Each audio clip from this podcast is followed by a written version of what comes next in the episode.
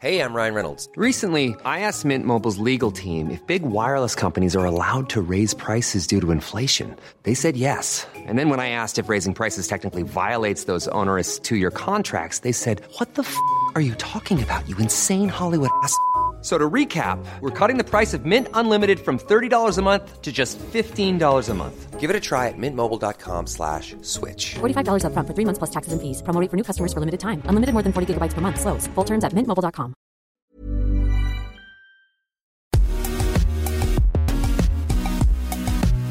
Bonjour à toutes et à tous, bienvenue dans Poulain Rafut. Je suis ravi de vous retrouver pour ce nouveau numéro avec bien sûr l'excellent Olivier Canton. Salut Olivier. Salut Raph, euh, salut à tous. Vous n'oubliez pas Poulain Rafut, un podcast à retrouver sur toutes les bonnes plateformes. Vous n'hésitez pas à vous abonner et à le noter avec un maximum d'étoiles. Parle-nous de ton invité aujourd'hui, Raph. Oui Olivier, écoute, on le sait, le changement fait peur car il requiert de l'entraînement, une vision et surtout beaucoup de courage. Expérimenter, lâcher prise, découvrir, s'apprendre différemment, s'adapter, accepter la nouveauté. Je vous dis ça car notre invité a surpris tout le monde en changeant totalement de domaine, passant d'un rôle d'arbitre à celui d'entraîneur.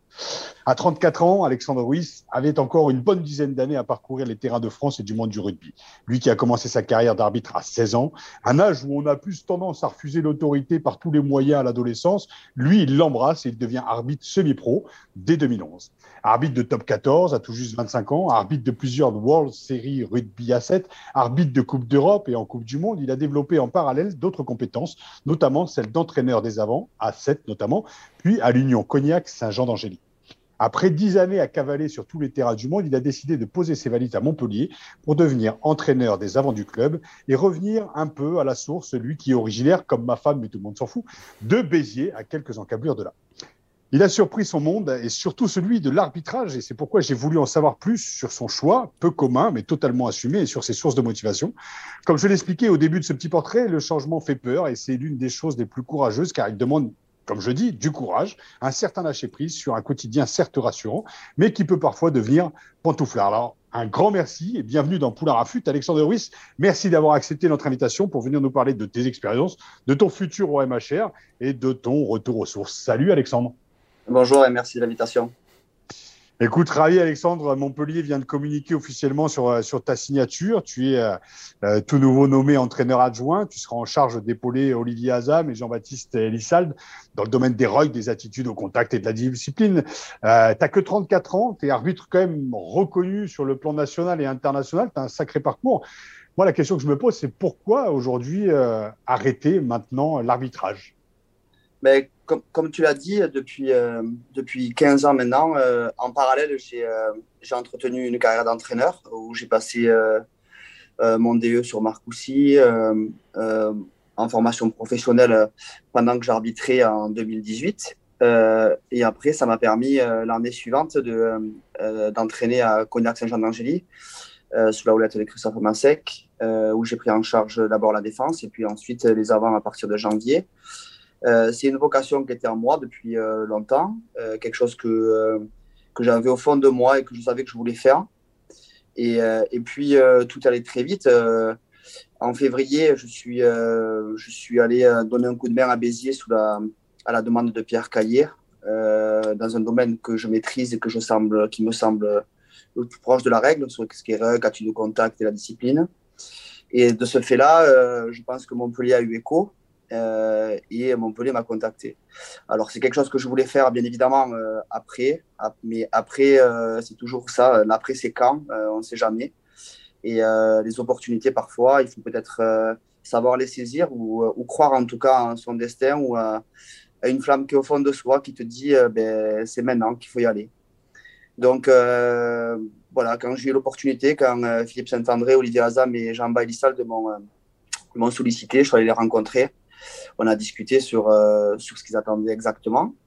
Et euh, à partir de là, euh, j'ai eu une réflexion. J'allais discuter avec le ministre de l'arbitrage, bien évidemment, parce que dès le lendemain, j'ai appelé Franck Massello et, Jérôme Garcia. Je les ai tenus informés, même des premières discussions.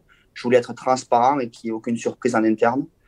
Alors, bien évidemment, ça a surpris l'externe, mais en tout cas, en interne, j'avais été transparent et honnête pour que tout soit clair dès le départ et me permettre aussi d'être libéré d'un certain poids, parce que mine de rien, c'était euh, c'était pendant deux mois, ça a été un poids au fond de moi qui, qui, allait, qui allait me faire prendre une décision. Et, et du coup, j'ai posé une feuille format A3 sur, sur un bureau.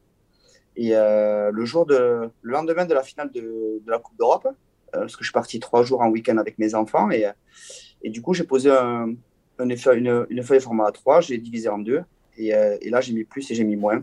Et euh, j'essaie de, de voir ce qui était le, mieux pour moi. Et euh, alors, bien évidemment, comme dans tout, hein, dans toute décision, dans tout choix, il va y avoir des, euh, avoir des critiques, il va y avoir des gens qui vont se positionner, il va y avoir des gens qui vont décider à ma place ou, faire le choix qui était le leur et pas le mien.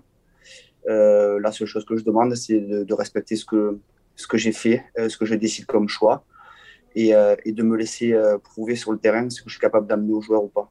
Oui, parce qu'il y avait encore quand même beaucoup de choses à, faire dans le, dans le monde de, l'arbitrage. Vous avez arbitré les jeux, le tournoi, vous avez été arbitre assistant en, Coupe du Monde. Il y avait encore beaucoup de choses à, découvrir. Il y, a, la Coupe du Monde en, France dans, pas longtemps encore. Il y avait de beaux événements éventuellement à vivre. Oui, tu as, tout à fait raison, Olivier. Euh, bien évidemment que ça, je l'ai posé sur une feuille. Euh, je l'ai posé sur une feuille. La Coupe du Monde 2023, pour moi, est une échéance. Euh, au fond de moi euh, et, elle était l'échéance avant euh, celle de 2019. C'est-à-dire que pour moi, je me projetais pour 2023 et pas 2019. 2019, j'ai eu la chance et le privilège d'être arbitre assistant sur le, mondial, la Coupe du Monde au Japon. C'était une aventure fantastique. Et bien évidemment, j'ai saisi les 52 jours sur lesquels j'ai participé à cet événement-là. Mais il est vrai que euh, l'art d'entraînement, c'est quelque chose qui me passionne depuis 15 ans. comme tu l'as résumé en quelques lignes, Raphaël, mais c'est vrai qu'il ne faut pas oublier que j'ai d'abord commencé par des cadets à Frontignan, puis euh, des juniors à Frontignan, puis ensuite des Rachel B à Hague pendant 5 ans. J'ai entraîné la réserve en Fédéral 2, en Fédéral 3, en Fédéral 2, en Fédéral 1, pardon, sur Agde. Puis ensuite, euh, je suis parti à Capestan, à l'avenir bleu-blanc, entraîneur des avants en Fédéral 3.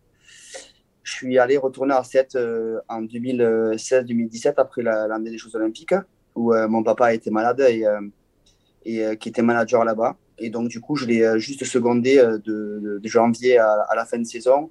Ils ont été champions de promotion honneur.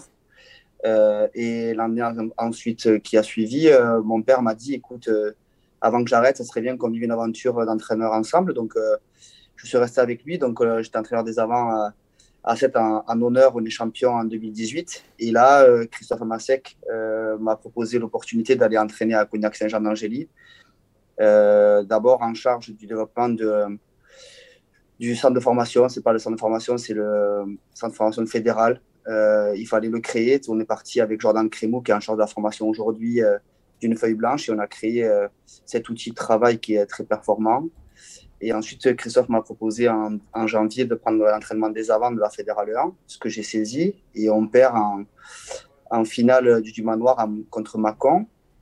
Donc, euh, du coup, j'ai le sentiment que pendant 15 ans, euh, je suis parti de la base euh, et j'ai construit mes étapes comme j'ai essayé de faire dans l'arbitrage. Je suis parti de zéro. L'arbitrage, je me suis construit en grande partie tout seul. j'ai personne de, mon entourage qui est dans l'arbitrage. Et donc, j'ai parfois connu des tempêtes, des ouragans et, et, des tremblements de terre, mais j'ai essayé toujours de résister dans, dans cette difficulté-là. Du coup, ça peut surprendre, ça va surprendre ça fera parler, mais, euh, mais bien évidemment, c'est un choix qui est profond en moi. Et euh, comme j'ai pu lire, euh, là, je le trouve au détriment de, de, parfois des choix qui ont pu être subis en fin de saison. j'ai lu dans l'équipe un truc qui m'avait pas plu quand c'était sorti sur Rugby Rama que j'allais entraîner à, que j'étais préparé pour aller entraîner à Montpellier. C'était sorti comme quoi c'était euh, au-delà du, rugby, euh, le contrat fédéral. En aucun cas, ça a été ce cas de figure-là. Euh, la Fédé m'accompagne, il m'a permis de vivre des aventures extraordinaires depuis 2014. Je suis semi-pro. En 2016, j'étais professionnel pour, avant le départ aux Jeux Olympiques sous la houlette de, de, de M. Camot, regretté aujourd'hui. J'ai une pensée pour lui parce que ça m'a beaucoup aidé avec Didier Menet. Et, et, ensuite, voilà, je suis pro depuis 2016. Ça fait ça fait cinq ans que je suis professionnel, ça fait sept que je suis euh, salarié de la fédération. Et en tout cas, la Fédé a tout fait pour moi euh, et m'a permis de vivre dans un confort idéal. Donc, euh, si ça peut taire cette rumeur qui était néfaste et négative, et en tout cas sortie d'un contexte énorme. Voilà, c'est qu'un choix sportif, bien évidemment, c'est un choix personnel. c'est comme je l'ai dit, c'est une lumière qui est à moi et qui m'a dit Alex, maintenant, ben, fais ton choix et celui-là, peut-être que c'est pour toi maintenant. Ouais, mais comme je le disais dans l'introduction, ce qui fait toujours flipper, c'est le changement. Ce sera toujours plus facile de dire, bah, Alexandre, il a choisi ici, la gamelle était bonne, tu peux tout entendre en fait mais parce que le changement fait peur. Donc, euh, ouais, ouais, mieux vaut regarder justement l'autre et de le montrer du doigt que de se regarder en face. Mais bon, ça, c'est d'autant plus courageux, en fait, de changer quelque chose qui avait l'air, en tout cas, confortable, parce que tu étais au milieu de ta carrière, voilà, 34 ans. Euh, on sait que les arbitres arrêtent à 45, 46 ans. Toi, tu décides d'arrêter au milieu et de partir aussi sur quelque chose qui est aussi passionnant pour toi. Tu l'as expliqué pendant 15 ans. Donc, moi, la question que je me pose, est-ce qu'il n'y avait pas aussi un petit peu d'usure, parce que c'est quand même un métier, euh, pas, pas, dire à risque, mais on en prend plein la gueule, les arbitres en prennent plein la gueule. Euh, il y a beaucoup de déplacements, donc la vie de famille, elle peut aussi en pâtir. Euh, il y a l'image aussi qui est dégagée par, par les arbitres. Il y a, y a aussi ce côté semi-professionnel où voilà, t'es pas pro à part entière, donc il faut aussi travailler aussi en parallèle. On se rend pas vraiment compte de ce que peut vivre un arbitre et l'homme derrière l'arbitre. Est-ce qu'il n'y avait pas aussi un peu d'usure psychologique qui a aussi euh, qui t'a fait pencher euh, euh, ton choix pour aller vers quelque chose qui serait un petit peu plus, je dirais, posé. En plus, tu es originaire de là-bas, donc voilà, au niveau familial, ça peut, ça joue aussi, non? Mais en fait, pour, pour reprendre tes propos et à juste titre, Raphaël, j'ai commencé l'arbitrage à 16 ans. Donc, du coup, ça fait 15 ans que je suis dans le milieu de l'arbitrage. Euh, parfois, c'est rare. Ben, de nos jours, ça, devient fréquent euh, parce que de plus en plus de, personnes sont amenées dans la vocation de l'arbitrage et c'est très bien. En parallèle, j'avais construit ma carrière d'entraîneur ou un départ de carrière d'entraîneur, quelque chose que je voulais faire. Donc, c'est carrément une vocation et, euh, l'opportunité, elle était là. Donc, c'est se dire est-ce que l'opportunité pour être entraîneur à Montpellier, à 40 minutes de ma maison, au confort de vie avec mes enfants, de les coucher tous les soirs, euh, si ce n'est les, week-ends de Coupe d'Europe ou les week-ends de déplacement qui sont une fois sur deux. Est-ce que ça, pendant deux ans, je vais, euh, j'y passe dessus ou pas? Alors voilà, c'est vrai que le, confort de vie, entre guillemets, c'est surtout le coucher de mes enfants le soir, manger avec eux. Est-ce que ça compte dans les plus? Bien sûr que je l'ai mis dans le plus. Donc, bien évidemment que ça compte. Après, être lassé par l'arbitrage, bien évidemment que non. Euh, comme Olivier disait à juste titre, et tu l'as repris, Raphaël, à 34 ans, je vivais une, aventure d'arbitrage extraordinaire. C'est-à-dire que euh, voilà, j'ai vécu euh, la Coupe du Monde de rugby à 7 en 2013 à Moscou, euh, le, les moins de 20 ans à Auckland en 2014, euh, les Jeux Olympiques à Rio, c'était juste extraordinaire en 2016, et la Coupe du Monde en 2019, ça, voilà, sans parler des matchs de Coupe d'Europe, les matchs internationaux, j'ai beaucoup été assistant sur le tournoi destination. Et euh, c'était des grands moments. Je me rappelle d'un pays de Galles Angleterre l'année dernière. C'était pas sur le tournoi parce que c'était, euh, il y avait personne, mais l'année d'avant, c'était juste, euh, phénoménal. Donc, non, j'ai vécu des sacrés moments. Des, c'était juste génial. Mais je, je, sais que je veux lui faire ça. Ça me donne encore plus de motivation pour que dès la reprise au 12 juillet avec les joueurs, je sois présent.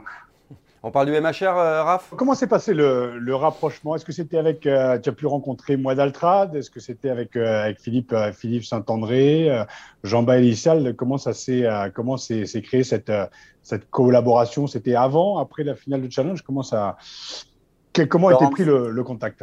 Alors en fait, ce qui s'est passé, c'est que, comme je disais en préambule, ils ont eu écho du des mes quatre mois à Béziers, il me semble. Euh, c'est pour ça, je pense que la démarche a été faite. Et ensuite, ils ont fait une demande pour que je puisse aller intervenir avant la demi-finale de Coupe d'Europe, avant qu'ils jouent basse. Et, euh, moi, j'avais préparé, euh, avant d'arriver, leur dernière faute sur la Coupe d'Europe, un petit peu toutes leurs collisions, leur jeu au sol, comment, comment ils mettaient en place leur système et comment on pouvait être amélioré en fonction de la règle et surtout Basse qui faisait des pick and go comme on voit un petit peu à Bordeaux aujourd'hui, à Édimbourg, des pick and go à 3, 2 plus 1 avec un, mec en position de pousser derrière le troisième. Et, euh, et, du coup, on appelle ça le, soutien euh, au porteur de balle, le latcher. Et du coup, j'avais donné des, armes pour essayer de, battre ce latcher-là et surtout donner des consignes à, Paul Willemc et et à Guillaume Guirado pour échanger avec, euh, Andy Brace sur la manière dont il pouvait interagir avec lui s'il y avait cette problématique qui arrivait. Et euh, ce fait-là, je pense que ça a apporté ses fruits. Euh, ça a été une démarche au départ, une première discussion que j'avais avec Olivier, euh, anodine le matin, il me semblait. Jean-Ba aussi, Olivier Azam, ouais. Euh, Jean-Ba et Salles aussi, des choses qui me semblaient anodines. Je ne voyais pas en fait euh, une finalité dans ça, je voyais juste une discussion. Et, euh, et puis voilà, après c'est Philippe qui m'a appelé, qui m'a dit est-ce qu'on peut se voir? Et, donc on s'est vus tous les trois et on en a discuté tranquillement. Et voilà, après j'ai le sentiment que, euh, que voilà, la règle est, est, un point fort pour moi, bien évidemment. Euh, c'est vrai que c'est rare, c'est pour ça que ça a fait parler, c'est pour ça que ça a fait du bruit aussi un petit peu. Euh, ça m'a porté un peu de tort aussi sur la fin de saison, mais, euh, mais c'est comme ça, ainsi va la vie. Mais euh, c'est vrai de ce fait-là. C'est quoi les ben, mais parce que parce que je trouvais que ça, ça pouvait me nuire en fait. Ça pouvait me nuire. Euh, ça me permettait pas d'être libre dans ma tête mmh. et, ça, ça, et ça aurait pu sur mon dernier match euh, qui était un match monstrueux euh, me porter préjudice si je l'avais raté. Donc ça aurait pu me nuire quoi. J'avais le sentiment qu'il fallait que ça reste en interne jusqu'à la fin de la saison. C'est pour ça que quand Raph m'a demandé, je lui ai dit que je m'étais engagé pour répondre à partir du moment où où la finale serait passée. C'était mes engagements que j'avais eus avec Franck Massilo et, j'ai qu'une parole et je la tiens.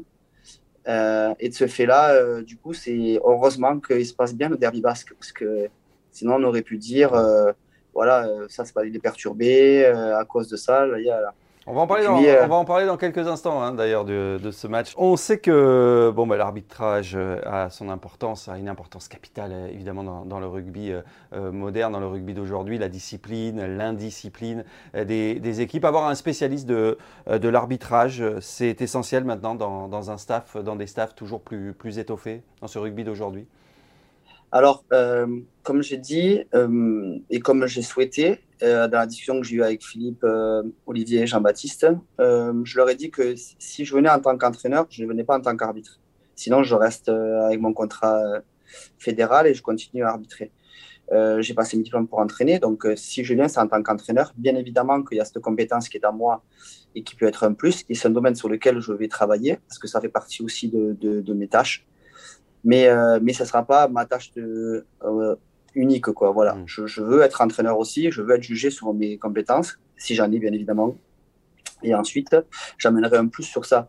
Et pour rejoindre ta question Olivier bien évidemment que une connaissance de la règle parfaite amène amène amène une plus-value c'est indéniable à mon sens alors justement, on va parler, tu as commencé à en, en, parler de ce fameux euh, derby. Tu finis, tu as quand même ta carrière d'entraîneur, de, de, pardon, non pas d'entraîneur là-dessus, mais d'arbitre, d'arbitre euh, euh, sur cet incroyable derby Biarritz contre Bayonne qui s'est achevé au tir au but. Tu avais déclaré dans le milieu olympique, j'étais fait pour ce match, pour cette pression.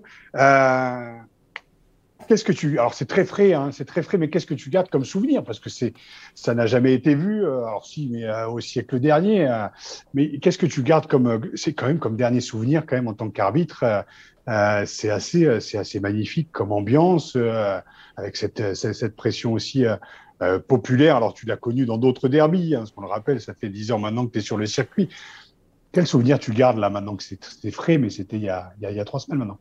Alors, euh, du coup, en fait, je pense que c'est la faute de Philippe Bonnour, puisque le dernier match au tir au but en 1984, euh, Béziers-Argent, euh, Philippe Bonnour met son, son tir au but, puisqu'il est ancien arrière de Béziers, champion de France, et aujourd'hui arbitre vidéo. Et Philippe était dans la boxe, c'était lui l'arbitre vidéo.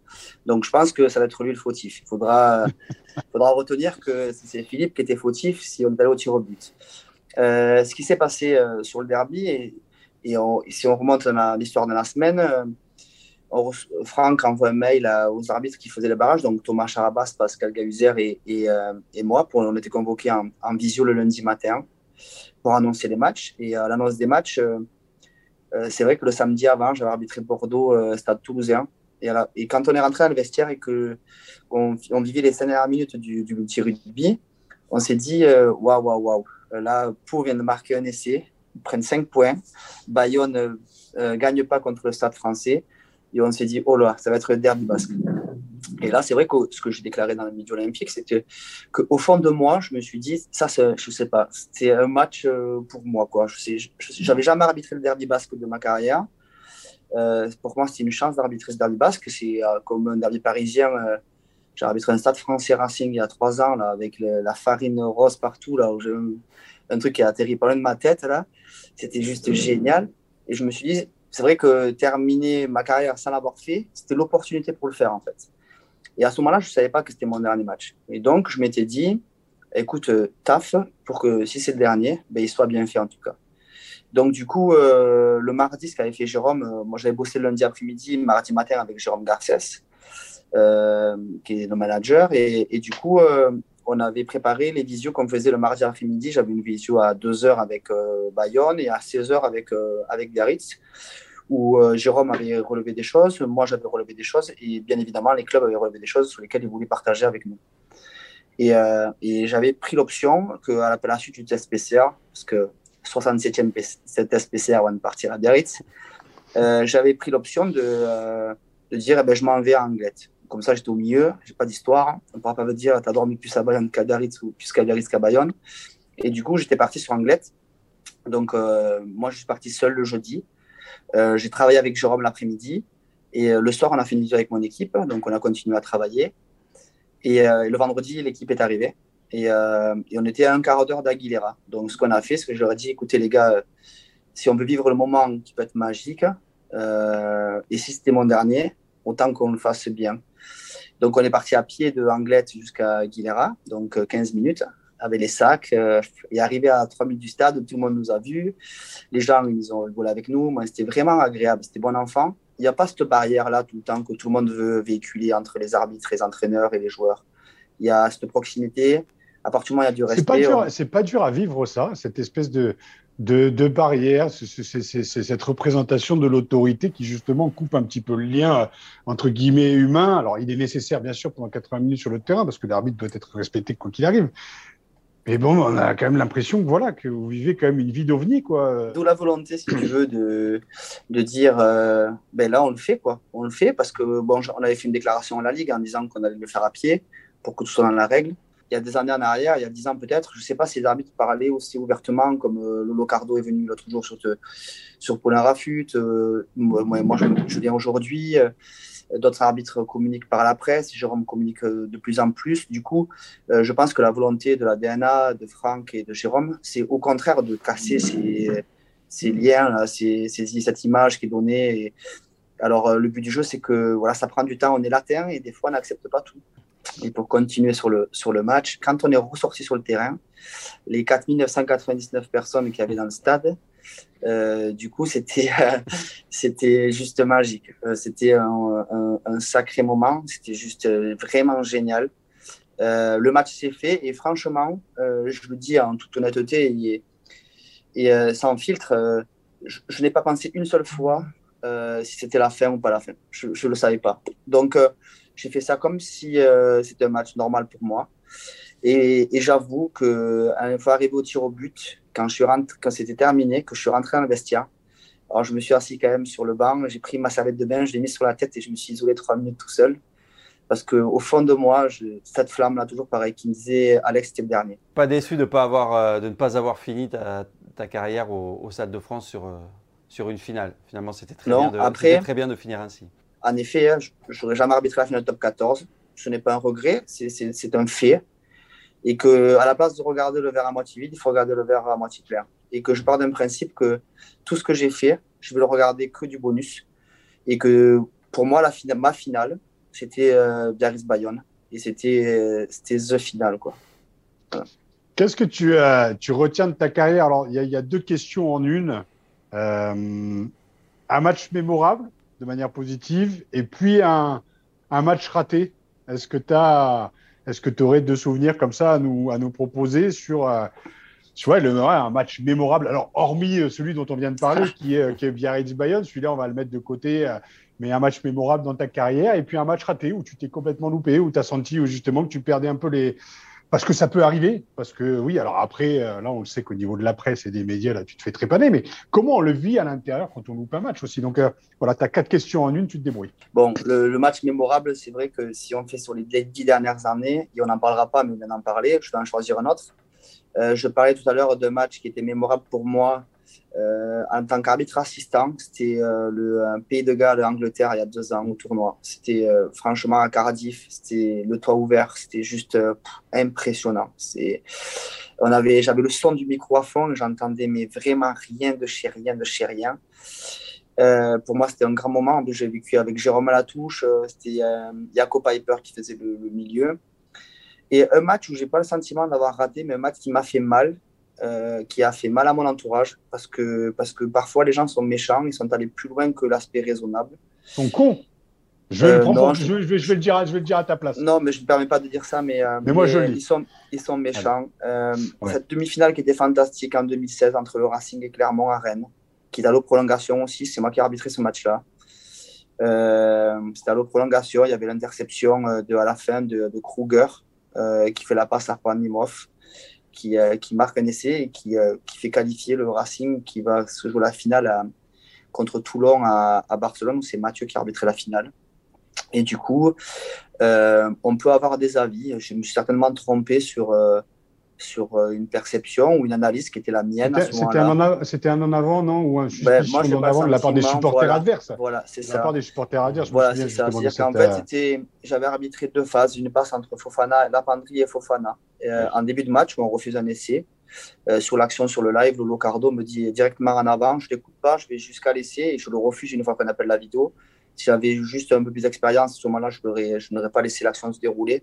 On dit, souvent, on dit souvent confiance aux hommes sur le terrain. Et, euh, et, ensuite, sur la dernière action, c'était une passe qui était de main en main. C'était pas du tout une passe, quoi. Et euh, du coup, j'analyse différemment. C'est vrai que là, du coup, moi, c'était le match le vendredi soir. Euh, je suis parti le lundi matin à, au, au, Canada. J'ai arbitré Canada-Italie. Donc, je m'étais éloigné un petit peu de cette, pression-là qui était, sur les épaules, médiatique, dans la presse, etc. La seule chose que je regrette, c'est que des fois, les gens, ils ont trouvé la mère de mes enfants, ils ont trouvé ma mère. Euh, sur les réseaux sociaux. Euh, et c'était des insultes sur des insultes. je dirais pas les mots. Et du coup, je trouve ça, ça va au-delà de, des valeurs qu'on peut véhiculer parfois, la bonne image du rugby. Et c'est des choses que, que je déplore parce que parce qu'on peut ne pas être d'accord avec moi, on peut juger l'homme, on, on pourra le juger tout. Euh, L'entraîneur que je suis, ça me pose aucun problème euh, que je vais être plutôt, ou l'arbitre que j'ai été. Et je permets euh, les gens de le faire, c'est de leur le ressort personnel et ils ont le droit. La seule chose que je n'accepte pas, c'est qu'on aille plus loin que le raisonnable. Et c'est vrai que là, j'ai le sentiment que euh, c'était très blessant euh, pour ma famille, parce que ça a blessé ma mère et, et euh, la mère de mes gosses, et que je trouve que parfois euh, c'est très violent, euh, c'est pas adapté, et surtout ça nécessite du respect. Alors on peut aimer et pas aimer les gens, on a le droit. Ça s'est dégradé euh... Ces rapports-là, ils se sont dégradés avec les, les, supporters au fil des années ou... Non, j'ai pas le sentiment. Pas le sentiment non. que les, les, les, rapports soient dégradés. Non, non, je trouve que c'est euh, les réseaux sociaux qui, euh, qui aujourd'hui permettent beaucoup plus de liberté euh, sur des, de l'anonymat ou sur de la facilité. Euh, l'insulte est facile. Donc, euh, c'est ça que je trouve un peu plus facile. Aujourd'hui, on est plus libre de, de dire ben, est-ce qu'on a envie caché sur sur les réseaux sociaux que, que ouvertement euh, par le passé euh, en face à face. Et avec les, avec les joueurs, comment, comment se passent les, les rapports? Est-ce que ces rapports-là ont, ont, changé ou évo ont évolué aussi au, au fil des, des années? Est-ce que c'est plus difficile qu'avant? Non, franchement, plus qu'avant d'arbitrer? si, si, si, je fais, si j'analyse les 10 ans de haut niveau, euh, je n'ai pas le sentiment que c'est plus dur qu'avant. Euh, non. Ce qui se passe, après, c'est le jeu du chat et la souris, dans le sens où euh, les joueurs te testent. Euh, ils veulent deviner qui tu es, ou ils veulent chercher à savoir qui tu es, et comment on peut, ils peuvent interagir avec toi.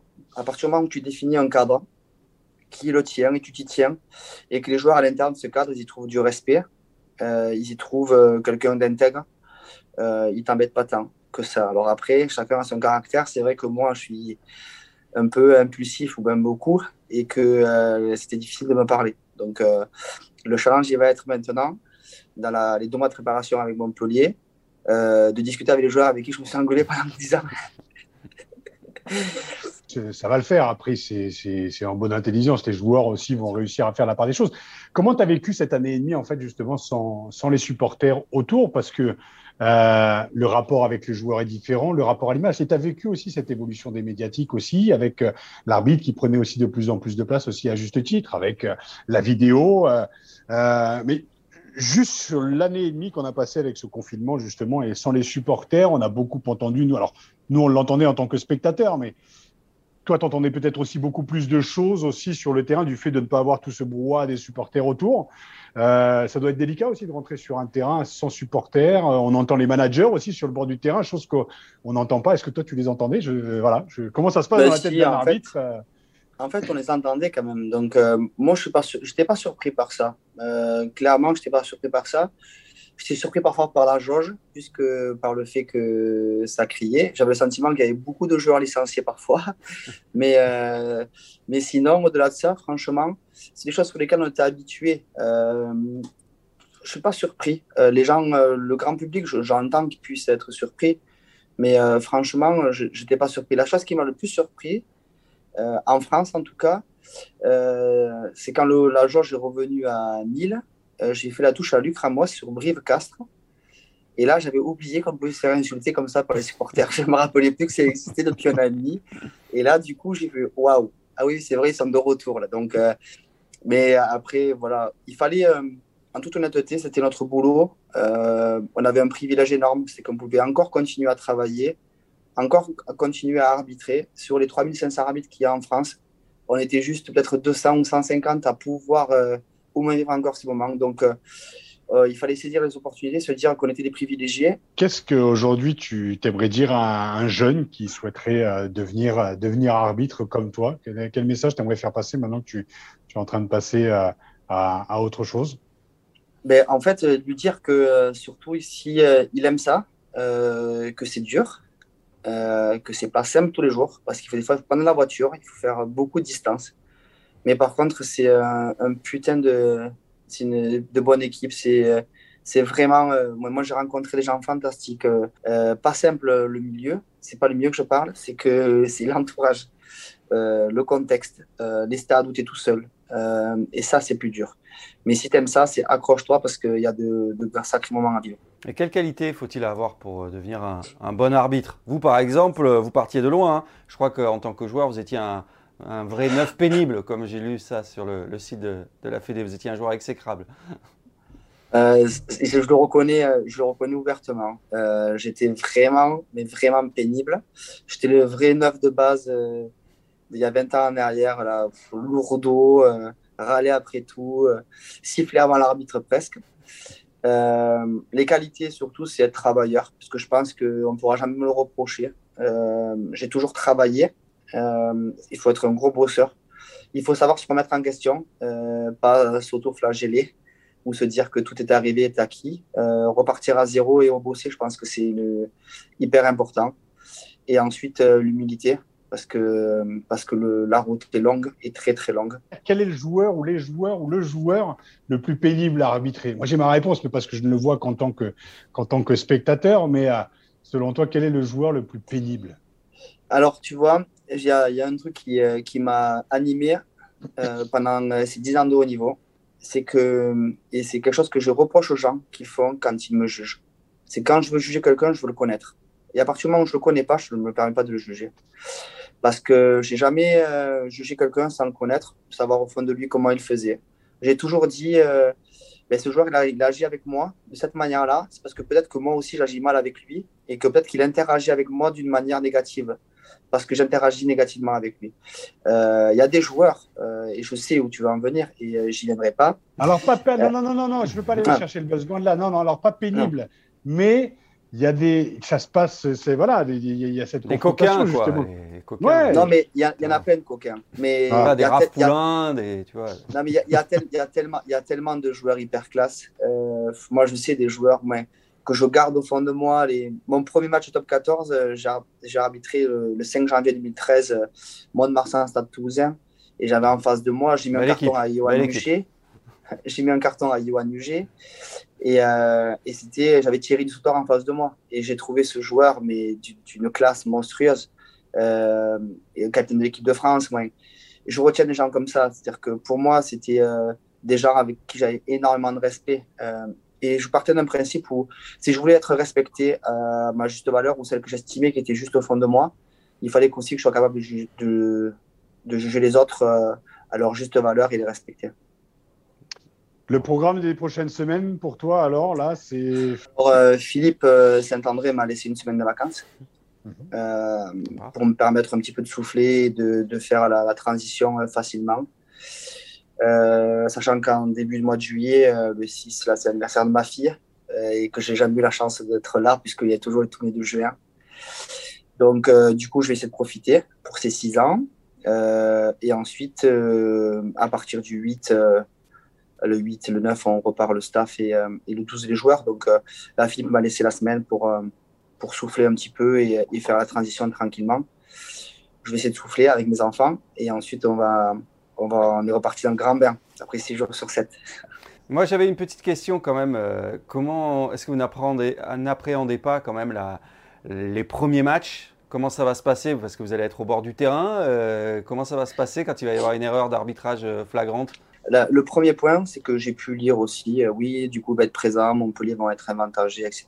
Et tout à l'heure, j'ai relevé un point en disant que je me suis levé le matin pour être intègre et je crois que le corps arbitral de top 14 et de Pro D2, ou tous les autres, mais en tout cas, celui que je fréquente moi depuis 10 ans au quotidien, sont des gens intègres. Et que je sois là ou pas là, en fait, peu importe. Le but du jeu, c'est que la performance de l'arbitre, elle soit bonne.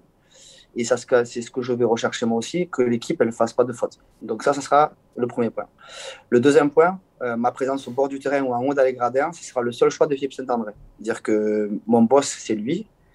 Et à partir du moment où il me dira, Alex, je veux que tu sois en bas ou Alex, je veux que tu sois en haut, je respecterai son choix. Même si, au fond de moi, je préférerais être en haut. Et le troisième point, euh, dès qu'il y aura une décision, jugée à tort, euh, soit par les joueurs, soit par le commentateur, la caméra va se retourner sur moi. Donc, je vais essayer de garder le masque sur le visage avec une lunettes de soleil, comme ça on ne verra pas mes expressions. Il ne faudrait pas que le premier match ce soit en nocturne. Hein Parce que les lunettes de soleil, ça ferait tâche quand même. Bon, écoute, merci beaucoup. Euh, je voulais juste rajouter un truc, euh, Raphaël, si tu me permets. Euh, juste de, de, dire que, euh, pour en revenir à ta question, que l'arbitrage, c'est c'est vraiment un milieu vraiment intéressant. C'est vraiment un sacré milieu. C'est dans lequel je me suis épanoui énormément, que j'ai grandi. Je pense que si j'ai l'opportunité de Montpellier, c'est que l'arbitrage, j'ai pour quelque chose aussi. que mon entourage m'a beaucoup aidé pendant 10 ans et que ça n'a pas été simple pour eux parce que dur, dur de supporter mes humeurs qui vont être différentes, mais tout aussi importantes peut-être maintenant. Euh, mais que euh, voilà, la fédération m'a beaucoup, beaucoup aidé. Que notre aventure commence et que c'est le, pour moi le jour d'une nouvelle vie. Voilà. Et on sait que derrière chaque grand homme, il y a une femme. Et déjà, tout rugbyman qui se respecte le sait. Heureusement qu'on a le soutien aussi de nos femmes. En tout cas, euh, merci, pour, merci pour ton témoignage. Comme je le disais justement à Laurent aussi, c'est notre volonté ici, c'est vraiment d'humaniser, d'essayer de comprendre un peu ce qui se cache derrière l'arbitre et de comprendre aussi certains choix. Euh, je pense que ton choix est honorable. Nous, on va te souhaiter euh, une belle carrière maintenant, aussi belle en fait que, que, que ta carrière de que ta carrière d'arbitre, donc une bonne carrière euh, d'entraîneur et c'était encore un véritable plaisir. Je me souviens de t'avoir rencontré la première fois, j'étais sur un village rugby tour, c'était en 2000, 2000, 2012 où, euh, et on avait échangé juste cinq minutes et, et c'est vrai que le fait de pouvoir échanger hors terrain permettait d'humaniser le personnage que je voyais à la télé. Je suis pas déçu aujourd'hui des mots que tu as pu dire, voilà, cette intégrité, euh, et puis de remercier bien sûr euh, la fédération, le corps arbitral aussi qui t'a soutenu. Voilà, en tout cas, euh, je pense que Olivier sera d'accord avec moi pour dire que tu feras, si on te souhaite, une, une aussi belle carrière que cette carrière d'arbitre. Évidemment. Je te remercie beaucoup. Merci beaucoup. Merci beaucoup à tous les deux. En tout cas, c'était un plaisir partagé. Évidemment, euh, ce podcast est à retrouver sur toutes les bonnes plateformes. C'est Seb Petit qui me fait des, grands signes. Il faut que je le rappelle, puisque c'est un podcast qui marche énormément. Donc, vous n'oubliez pas de vous abonner, de noter avec un maximum d'étoiles. Merci, merci euh, Olivier, merci Alexandre, merci Sébastien qui était à, qui à la régie. Nous, on va se retrouver la semaine prochaine parce que Poulain Rafut va continuer pendant la tournée du 15 de France. Et euh, une fois de plus, pour conclure, très très bonne carrière à toi. Alexandre, merci de ce que tu as apporté euh, euh, sur les terrains en tant qu'arbitre, en espérant pour la MHR voilà, que tu fasses un aussi bon travail que celui d'arbitre. Nous, on se retrouve la semaine prochaine. Euh, ben maintenant, vous pouvez éteindre vos GSM, regarder par la fenêtre. La vie, elle est belle. Allez, ciao.